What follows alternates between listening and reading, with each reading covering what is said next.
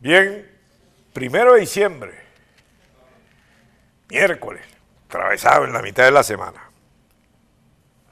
Muy buenos días, placer trabajar para ustedes. Yo voy a comenzar hoy con dos declaraciones que me parecen importantísimas. Uno en características de comunicado que se le puede atribuir a Roberto Picón, Junta Nacional Electoral del Consejo Nacional Electoral. El día de ayer yo le decía a la Catuar, me hace falta las declaraciones de nuestros miembros, digo nuestro porque en cierto sentido representan aquello que no es el chavismo. Bueno, el chavismo no, porque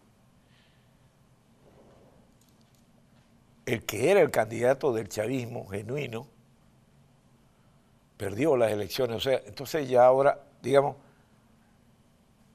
Miraflores, pues, Miraflores, para poner un término genérico. Voy con lo siguiente. La decisión de la sala electoral del Tribunal Supremo de Justicia, que anuncia la realización de un nuevo proceso electoral en el Estado de Barinas, para la elección del cargo de gobernador o gobernadora a los fines de garantizar el derecho a la participación activa y pasiva de quienes acudieron al evento electoral para elegir a la gobernadora o gobernador de Barino. Es decir, hay un mandato. Y cierro con esta insistencia. Es el rector Roberto Picón. Insisto en que la preservación del derecho activo y pasivo al voto es lo que debe prevalecer. Y para ello es imprescindible el respeto a la autonomía y justo desempeño del poder electoral venezolano apegado a las leyes de la República y en estricta cooperación con las demás ramas del poder público. Solo eso podrá garantizar esa confianza en las instituciones del Estado que resulta vital para que nuestra sociedad camine por los senderos de paz y eficacia. Este es el espíritu y razón de ser de la democracia, el voto. Es el ser humano, el ciudadano que decide, escoge a quien quiere como autoridad. Ese no es, es el verdadero sentir democrático, no es el rey, no es el poder divino, no es el dictador, es el ciudadano, ejerciendo un derecho democrático y participando en una sociedad democrática. Es la clave. Y aquí está recogida esta declaración. Pero tomo además la declaración de Enrique Márquez, que advierte sobre las intromisiones del TCJ que menoscaban la atribución del Consejo Nacional Electoral.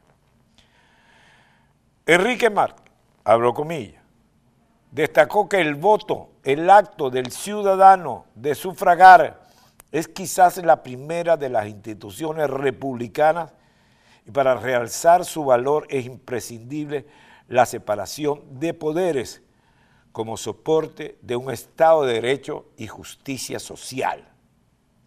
Finalmente, el rector electoral enfatizó el inicio del acto electoral, el desenvolvimiento del proceso, el cierre de las mesas, los escrutinios y el solemne acto de proclamación de los funcionarios electos son funciones sagradas del ente electoral que no deben ser obstaculizadas por intromisiones ajenas al Consejo Nacional Electoral. Estas dos declaraciones son el pilar de una sociedad democrática.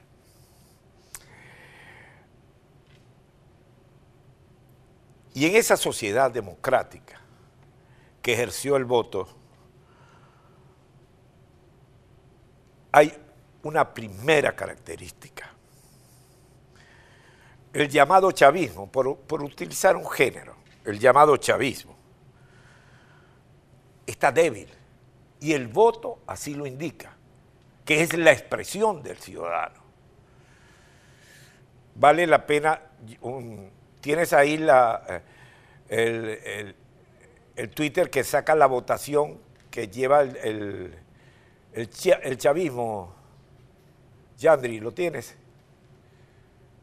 Que comienza desde que comenzó Chávez hasta este último momento. ¿Lo tienes? Ajá, aquí está.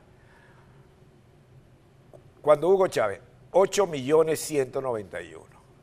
Nicolás Maduro, 7 857. Y de, ahí para abajo, hasta llegar a lo último, 3 millones 722, 656. Y eso, que sabemos que un sector del país que está afuera, en el cual me incluyo, que no podemos ejercer el voto. Y que somos unos cuantos. Y eso que no hubo el despertar democrático. Y tengo que confesar, porque yo no soy un oráculo ni un dios, y me equivoco, que fui muy crítico con la celebración de estas elecciones. Y creo que estas elecciones han sido justas y necesarias para indicar, para representar, uno, que el camino sigue siendo democrático. Dos, que el pueblo venezolano es democrático. Tres, que el pueblo ni lo carajea ni se apendeja y sabe por quién votar.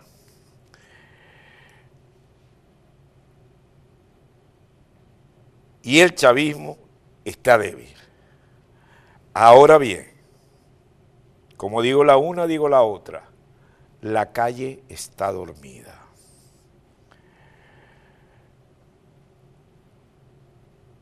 El acto de Superlano con Guaidó en Chacao, que no me explico por qué es en Chacao y no es en Marina, fue escuálido, totalmente escuálido cómo calentar la calle, qué hace falta para calentar la calle, para que el pueblo esté en la calle. No lo sé. Pero la disminución del voto chavismo que va cuesta abajo en su rodada es un hecho evidente. Además, que el escenario internacional lo vio.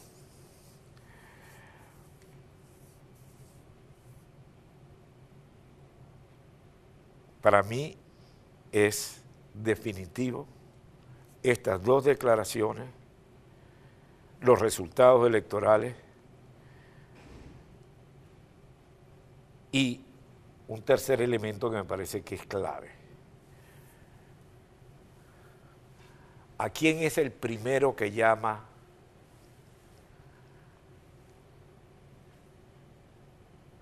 Nicolás Maduro? Al alcalde de Caracas, electo, al gobernador de Miranda, a Manuel Rosales.